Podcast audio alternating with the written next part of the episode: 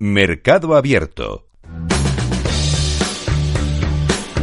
Seguimos en mercado abierto. ¿Hasta qué punto la resistencia económica de Estados Unidos y su efecto refrigerador de las expectativas de rebajas de tipos puede estar propiciando un cambio en la estrategia inicial de algunas gestoras para este año en renta fija? Esta es una de las ideas que vamos a abordar en adelante en este espacio eh, del programa de la mano de Gregorio Ollaga, socio director de Welcome Assets Management. Hola, Gregorio, muy buenas tardes, bienvenido. Muy buenas tardes, Rocío, un placer. Bueno, esas perspectivas eh, para los inversores que habían apostado a que los bonos subirían a medida que la Fed recortase el coste del endeudamiento se están complicando, ¿no? Para muchos inversores, los rendimientos que, como saben nuestros oyentes, se mueven de manera inversa a los precios, están en sus niveles más elevados desde noviembre pasado. Esto lo tenían contemplado o solo en parte y sí que no esperaban ver terminar febrero justo así como lo estamos viendo? Nosotros, desde Welcome Asset Management, siempre hemos mantenido que, que, el mercado está descontando excesivas bajadas de tipos y demasiado pronto, ¿no? O sea, yo creo que el mercado empatiza muy poco con los banqueros centrales. Eh, son como lobos solitarios y hay que ponerse a veces es lo que el mercado está deseando que bajen tipos no pero hay que ponerse a veces en su lugar no entonces tú estás con la inflación que va en la dirección correcta pero todavía no, no, está en los niveles que tú quieres. De hecho los últimos datos pues no, no fueron tan buenos como se esperaban. Eh, estás en una situación de, de, pleno empleo, o sea, tienes un 3,7 de desempleo, 9 millones de puestos de trabajo sin cubrir, cuando lo normal son 5 millones, 5 millones y medio que además yo creo que eso va a ser complicado que, que, se arregle durante este año, ¿no? Eh, porque al final solo se podría arreglar mediante la inmigración. Y hoy, por ejemplo, tenemos a Trump y a Biden en México, ¿no? La importancia que tiene políticamente para las elecciones. Entonces no va a levantar la mano con la inmigración este año. Mm. Y eso genera tensiones salariales. Entonces, si tú, la inflación no está donde quieres, tienes pleno empleo, luego tienes un riesgo geopolítico que puede hacer en algún momento que, bueno, pues que también repude inflación por otro llado, ¿no? Si se complicara el tema de Irán y demás, pues entonces como banquero central yo creo que te quedas y esperas sentado. Hmm. Quizás no sea el caso de, de la gestora de Welcome Assets Management, pero lo cierto es que solo dos meses de ejercicio que llevamos eh, sí que ha descuadrado el escenario de algunas otras firmas. Esto sería una prueba de que eh, no estamos en un momento en el que conviene, pues, mm, conviene no dibujar tanto escenario a largo plazo, sino que es más eficiente ir adaptando las carteras de renta fija de manera activa y de manera ágil, acoplándose a lo que va ocurriendo? Sí, nosotros pensamos que hay que hacer una gestión bastante activa, lo que no significa hacer trading, pero es una gestión bastante activa y de hecho es lo que es lo que hacemos, vamos, es a lo que nos dedicamos y es lo que lo que hacemos, ¿no? Dura, yo creo que hay una visibilidad un poco a lo largo del año y ahí sí que tenemos claro que de momento, bueno, pues los bancos centrales se van a quedar quietos, nuestra opinión, hasta después del verano y habrá que ver cómo van saliendo los distintos datos, pero sí, hacer una visión a largo plazo es muy complicado. Yo creo que con hacerla a medio plazo y gestionar de manera activa en ese, con ese, bueno, con ese horizonte, yo creo que, es lo indicado, ¿no? Hmm. Inversor conservador, si nos ponemos en su piel, eh, uno puede tener la sensación, si se es un inversor conservador, de que este, eh, lo de la renta fija este año es un poco un quiero y no puedo, eh, porque casi todo el mundo estaba pero considerándolo el activo estrella, pero la realidad está siendo otra, al menos en estos dos primeros meses. Ese inversor conservador, eh, ¿Qué puede, ¿Qué puede hacer? Porque es posible que esté cansado ya con este tema y quizás se le esté agotando un poco la paciencia. Bueno, nosotros la verdad es que sí que estamos obteniendo rentabilidades. El año pasado sacamos un 5,38 en nuestro fondo, luego en duración 0,3. Este año llevamos un 1% cuando los índices están negativos y queremos que va a ser un gran año para la renta fija, pero queremos que va a ser un gran año para la renta fija con una gestión activa. La realidad es que ahora los activos están caros. Es decir, ahora mismo, por ejemplo, los diferenciales que pagan las empresas por financiarse, la renta fija privada están caros. Pero sin lugar a dudas saltará alguna chispa que hará que se amplíen y ahí será el momento de comprar. Mientras, pues en nuestra opinión, el inversor debe esperar en activos eh, eh, refugio. La gran ventaja que tenemos respecto a hace dos años es que entonces los tipos eran negativos y era mientras esperas, pues oye, pues tienes el repo día al 3,80 o las letras del tesoro al 3,5 y cuando llegue el momento y se rompan esos diferenciales de crédito, amplíen y se pueda comprar renta fija privada a, muy buenos tipos, pues ahí será el momento de deshacer exposiciones y comprarla. Mm. Entonces, con una gestión activa, yo creo que se puede hacer bastante dinero este año en renta fija. Porque a qué rentabilidades se podría eh, aspirar con renta fija? Ese inversor conservador, ¿no? Que también puede estar pensando, no me complico y compro letras. Bueno, pues yo creo que se puede aspirar a rentabilidades, pues no sé, cercanas al 7, una cosa así. Bonos ligados a la inflación, bonos verdes, bonos soberanos, bonos corporativos con rating elevado, bonos emergentes. Todas estas categorías tienen en común eh, que acumulan rendimientos negativos este año, eh, según datos de Bloomberg. Se salvarían los bonos corporativos de bajo rating. ¿Con qué ojos miran ustedes a este tipo de deuda en concreto? Esta deuda corporativa de peor rating crediticio. Eh, no sé si tienen algún grado de exposición en los fondos que ustedes tienen en, a este tipo de deuda en cartera. Bueno, el problema realmente no ha sido tanto el, tipo de bono, sino la duración que has tenido, el vencimiento que has tenido esos bonos. Hay que tener en cuenta que hace nada teníamos el bono alemán a dos años, lo teníamos a niveles del 2,40 y ahora lo tenemos a niveles del 2,90. Esos 50 puntos básicos de subida en rentabilidad ha significado bajada de precio en los bonos, ¿no? Entonces, por eso digo que más importante que en el activo en el que has estado, porque los diferenciales sí que han estrechado y por eso digo que ahora están caros los diferenciales, ha sido la subida del tipo de interés lo que, lo que, lo que ha fastidiado la rentabilidad de los inversores. Por eso, teniendo duraciones cortas, como comentaba, pues nosotros en el fondo llevamos un 1% positivo. Es decir, realmente ha sido en qué tramo de la curva estabas invertido, ¿no? Es, ha sido lo importante.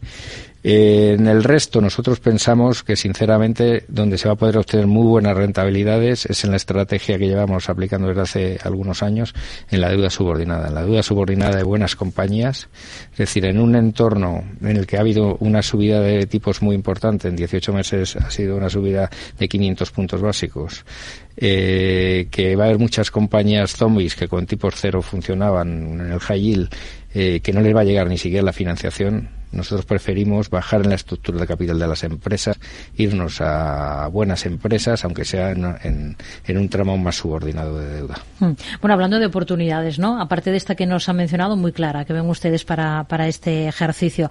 Porque no sé si he escuchado que comienza a hablarse de FIFOMO, o temor a perderse oportunidades en, renta fija, ¿no? Aparte de esto que nos ha dicho, ¿qué otras ven ustedes eh, en este activo?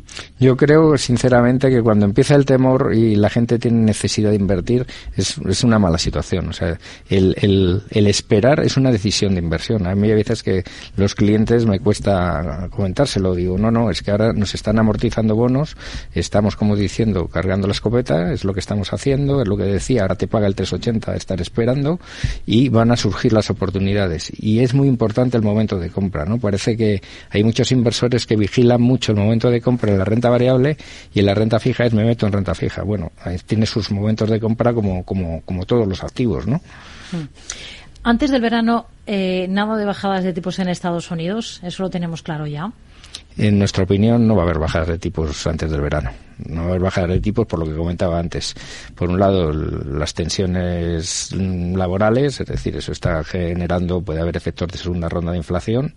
Por otro lado, los riesgos geopolíticos. Entonces, pensamos que de momento no, que hemos hecho tope en, en las subidas de tipos pero que todavía no haber bajadas. Nosotros le llamamos la meseta, ¿no? Parece que va a estar ahí los tipos durante, durante un tiempo, por lo menos hasta después del verano. Hmm.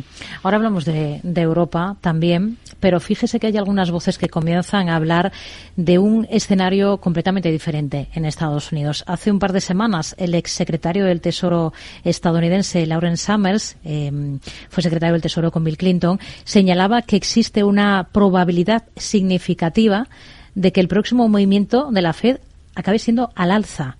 No sé si le da algún tipo de opción a esta posibilidad. Opción, eh, con, el escenario actual yo no le doy opción, pero evidentemente el escenario puede cambiar. Es decir, con lo que comentábamos, imaginemos que geopolíticamente se complica la cosa en Oriente Medio e y hay, bueno, pues eh, una guerra abierta con Irán, ¿no? Eso podría generar al final, pues bueno, una subida de los precios del petróleo y mucho más tensiones inflacionistas. Entonces, yo no descarto nada, pero con el escenario actual no lo contemplo, con el escenario actual. Yo creo que el próximo movimiento de la FED está todo el mundo centrado en, los tipos de interés y yo creo que no va a ir por los tipos de interés, yo creo que va a ir por el balance. Es decir, al final eh, la FED está reduciendo balance, llegó a ser de 9 trillones, ahora está un poquito por encima de 7 trillones. Eh, hasta ahora, esa, ese drenaje de liquidez, ese menor dinero en el mercado, eh, lo ha compensado los bancos, porque tenían un exceso de liquidez pero es que los bancos ya solo les queda 600.000 millones de ese exceso de liquidez en, en Estados Unidos. Entonces, ¿va a tener miedo la Fed de que se acabe ese exceso de liquidez, que se tensione el mercado monetario en Estados Unidos y que vuelva a haber problemas con su banca regional? Entonces yo, el próximo movimiento de la Reserva Federal yo creo que va a ser esa reducción de, del balance, el famoso QT, va a ser o que desaparezca el QT o por lo menos hacerlo de una manera mucho más pausada. Hmm. ¿Y el mercado eso lo está considerando? Eh, ¿Lo tiene en mente fijarse en este tema? Porque estamos obsesionados y también en medios. Nosotros no somos más que altavoces ¿no? de lo que se palpa en el mercado. Eh, estamos obsesionados quizá con el momento concreto de esas bajadas de tipos y estamos eh, obviando algunos otros temas importantes como este que nos acaba de comentar? Para mí este es un tema muy importante. Yo creo que el mercado en general no lo, está observando en, en, demasía, pero para mí es un tema muy importante. O sea, no hay que olvidar que cuando se produjo realmente un drenaje de liquidez, una reducción de balance de la Fed en 2018, que dijo, bueno, las cosas parece que están bien, voy a reducir el balance y lo redujo en 500 mil millones de dólares, todos los activos, no estoy hablando de renta fija, todos los activos cayeron. No sé si se acuerdan ustedes del último trimestre de 2018. Hasta ahora no ha ocurrido en este drenaje de liquidez esta reducción de balance por lo que comento, porque había un exceso de liquidez muy grande por parte de las entidades financieras. Entonces ellos dejaban simplemente eh, menos reservas, eh, que al final lo, que hacían era, pues bueno, pues lo metían en un repo inverso, ¿no? En, la Reserva Federal. Eso es lo que hacían con el exceso de liquidez. Si se acaba ese exceso de liquidez y vuelve y, se generan tensiones en el mercado monetario, el tema, mm, yo creo que podemos, los bancos eh, pequeños, los bancos regionales pueden volver a sufrir y entonces em, sería complicado, ¿no? Y, ahí empezaría la reducción de balance de verdad, un drenaje de liquidez, menor dinero en el sistema y sufrirían todos los activos. Por eso yo creo que la Reserva Federal no va a dejar que llegue a ese, a ese punto y es en lo que, lo que va a estar observando durante los próximos meses y donde va a actuar durante los próximos meses. Y ahí, en ese escenario, eh, que podría repetirse algo parecido a ese último trimestre del 18, como nos comenta, ¿cómo habría que actuar entonces en el activo renta fija? Pues ahí es lo que comento. Ahí si sucedieran esas ampliaciones de diferenciales o esa ruptura del mercado, todo este, estas balas que estamos cargando, todo esa, bueno, el dinero que estamos guardando en, en posiciones, bueno, seguras, ¿no? En Repodia al 380, en el RAR del Tesoro, es cuando habría que utilizarlo para comprar activos buenos que ya tenemos estudiados, en nuestro caso pues como comentaba, el tema de la deuda subordinada y comprar de manera importante. Europa. Decía antes que hablaríamos de Europa. ¿Esperará Europa? Hemos escuchado en los últimos días eh, hablar a la presidenta del Banco Central Europeo, salir incluso al paso de las críticas, ha reafirmado la independencia del Banco Central Europeo con respecto a lo que hacen otros grandes bancos centrales. Siempre se le ha acusado de seguidismo de la Reserva Federal. Em, ¿Realmente eh, le da opciones para que aquí en Europa se bajen tipos de interés antes que en Estados Unidos? Y es cierto que la situación económica en Europa yo creo que es peor. Es peor porque, bueno, dependemos mucho de... Somos una economía muy abierta y dependemos mucho de las exportaciones, ¿no? Y con nuestro principal cliente que es China, bueno, pues saliendo de la pandemia a un menor ritmo del esperado y con nuestro principal competidor Japón, con el, con el yen absolutamente depreciado, bueno, pues evidentemente eh, las exportaciones europeas, las exportaciones alemanas, pues, pues no funcionan como deberían funcionar y la situación económica es más preocupante. Pero no hay que olvidar también que tenemos tensiones salariales. En el último eh, trimestre del año pasado, eh, bueno, pues las subidas de salarios fueron del cuatro y medio. No podemos olvidar que estamos en pleno empleo. El desempleo es un 6,4 y si miras las cifras de empleados en Europa estamos hablando, bueno, nunca se ha visto tantos empleados en Europa. Hay tensiones salariales el tema geopolítico, bueno, pues por ejemplo lo del Mar Rojo, pues ha supuesto que los transportes desde China a Europa se multipliquen por tres. Es decir, existen ahí unas tensiones eh, cuando estás en una situación de pleno empleo. Y después yo creo que las instituciones, en el caso del Banco Central Europeo, es muy importante, bueno, pues, pues, pues la mentalidad de esa institución, ¿no? Y el Banco Central Europeo, al final, opinamos los españoles, opinan los italianos, opinan los franceses, tenemos, bueno, pues nuestra influencia, pero de quien mama es del, del Bundesbank, ¿no? De los alemanes. Entonces, el otro día, mirando en, en Internet, vimos un dato curioso. En 1920, un marco era igual a un dólar el 1 de agosto de 1923, si tú te querías comprar un, billete de tranvía en Alemania, te costaba 8.000 marcos. pero es que 50 días después te costaba 4 millones de marcos. Es decir, eh, simplemente las clases eh, medias y las clases populares alemanas se depauperaron y trajo como consecuencia el nazismo, la guerra entre el nazismo y el comunismo que ganó el nazismo. Eh, bueno, pues yo entiendo un poco la mentalidad alemana. Cada uno tiene su historia y tiene que asumirla. Entonces, con esto que quiero decir, que yo creo que va a ser cauto el Banco Central antes de bajar. Una situación de pleno empleo, todavía no, no, no, no, va a proceder a bajar. Hmm. Veremos qué va ocurriendo. Eh, tenemos eh, cita importante con el Banco Central Europeo próximamente. Otro tema que me gustaría abordar por aquello de, del mercado de bonos verdes, ¿no? que yo no sé cuál es la postura que tienen ustedes desde la gestora al respecto, pero es cierto que venimos notando eh, últimamente una cierta oleada anti-ESG que parece que va cobrando fuerza, sobre todo, en, sobre todo en Estados Unidos. Aquí en Europa parece que vamos por otro lado de momento. Em, eh, entiende esta oleada anti-SG estadounidense? Porque hay algunos grandes fondos de inversión, eh, grandes firmas estadounidenses, incluso compañías cotizadas, que están evitando en sus informes anuales, en sus informes eh, semestrales, que aparezca ese título, esas siglas, ESG. Aquí en Europa parece que, que de momento bueno, no ha arraigado nada de esto. No sé qué, opinan ustedes al respecto.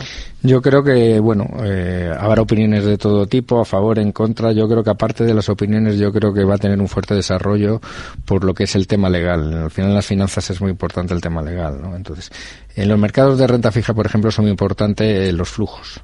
Si de hecho, si tanto para las compañías de seguros a través de solvencia o para los bancos a través del Banco Central Europeo te establecen consumos de capital en función de, de, baremos ESG, pues evidentemente eh, esas grandes instituciones que al final mueven los mercados y se irán, irán hacia activos que tengan buenas notas ESG, ¿no? Entonces, y yo creo que es el camino que llevamos en Europa y yo creo que es por donde va a ir. Aparte ya de convencimientos o menos convencimientos, yo creo que hay un tema jurídico, un tema de flujos importante que va, que va, que va a impulsar todo, todos estos mercados, aparte ya cada uno con su, bueno, con, sus opiniones morales, ¿no? Con ello nos quedamos. Gregorio Ollaga, socio director de Welcome Assets Management. Gracias como siempre. Hasta la próxima. Muy buenas tardes. Muy, muy buenas tardes y muchísimas gracias, Rocío. Mercado Abierto con Rocío Arbiza.